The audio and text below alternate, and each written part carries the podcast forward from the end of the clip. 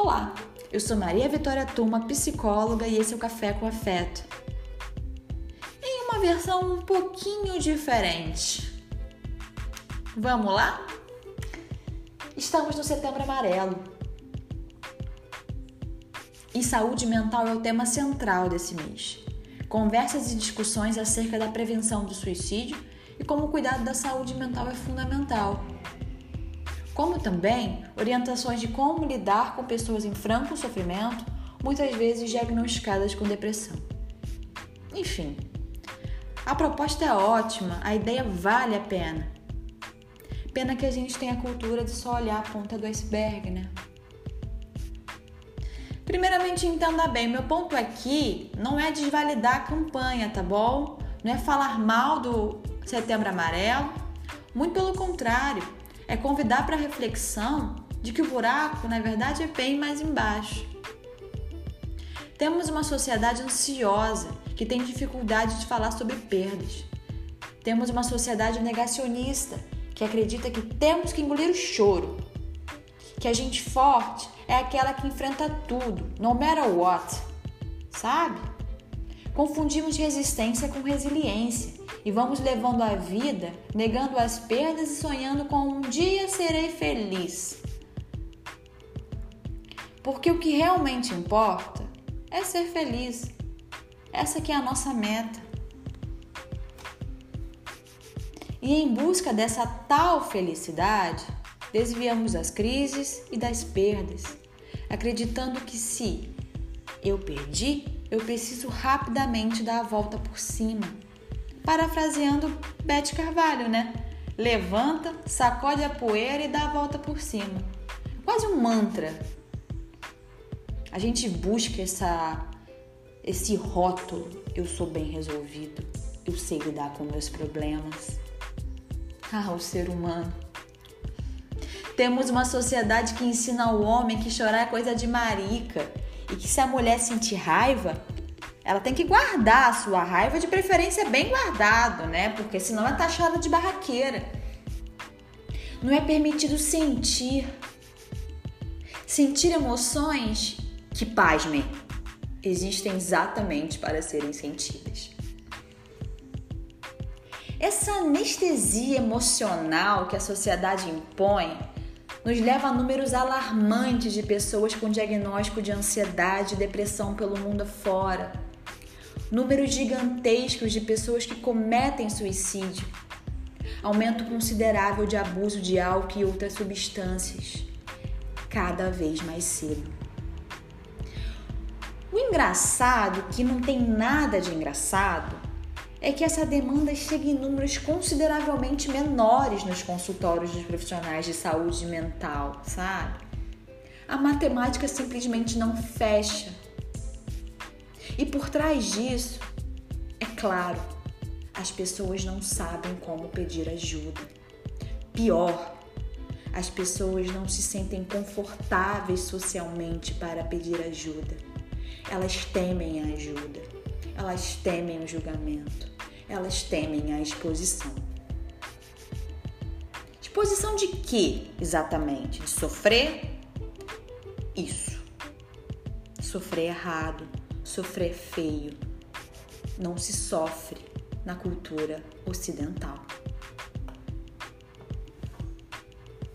Uma parte considerável das pessoas que cometem suicídio se sentem um fardo na vida dos demais e por isso muitas vezes se calam. Setembro Amarelo é importante, é muito importante. É uma contribuição social necessária mas não é somente sobre como perceber os sinais da depressão. Ou quando devemos procurar ajuda. Ou oito sinais que você é uma pessoa deprimida. Ou como lidar com a ansiedade em cinco passos. Não, saúde mental não é um departamento fechado o indivíduo não é um departamento fechado. Cada um sofre e cada um vive, cada um se relaciona com as suas perdas e com seus ganhos de uma maneira única, singular e extremamente pessoal.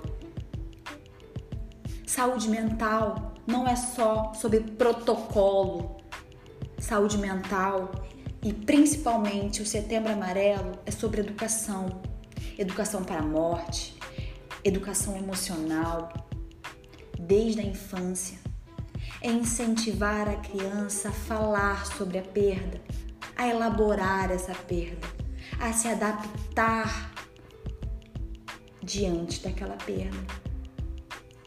Setembro Amarelo é sobre o incentivar a fazer perguntas e falar sobre o que sente. Acima de tudo, sobre aprender a ouvir. Ouvir sem julgar, ouvir sem dar opinião. Ouvir sem mandar. Fica bem, vai dar tudo certo.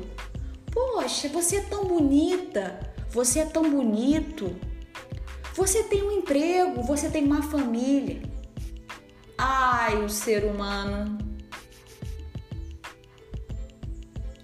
Setembro Amarelo é ensinar nas escolas que as perdas acontecem e que podemos lidar com elas. É sair da dicotomia, sabe? Que a gente ganha ou a gente perde. Se a gente ganha, a gente é bom, se a gente perde, a gente é ruim. Porque na verdade, a vida é muito mais complexa e muito mais completa que isso. Saúde mental é uma questão de pública e privada. É um investimento não só em assistência, mas principalmente em educação. Se tivéssemos uma atenção primária de saúde mental eficaz, o especialista entraria em casos graves e pontuais. A medicação psiquiátrica não seria tão banalizada e sofreria menos preconceito. Os consultórios teriam demandas muito menos intensas do que as que chegam hoje, na qual o indivíduo chega com sofrimento imensurável e insuportável. Saúde mental não é apenas consultório ou clínicas. Saúde mental são as escolas e as empresas. A gente vive buscando tal equilíbrio. Fazemos de tudo para atingir o ápice do bem-estar mental, quase em busca de ser um Buda, um monge, sabe? Tipo um monge do asfalto. Mas a gente não quer passar pela dor. É muito difícil entender que depois da tempestade vem a bonança, sabe? A gente não quer a tempestade, a gente só quer a bonança. A gente só quer o arco-íris, sabe? Na verdade, a gente não sabe passar pela dor. Eu acredito que sim, nós temos que incentivar a anticultura, que nós não somos apenas o que conquistamos, mas nós somos principalmente o que perdemos.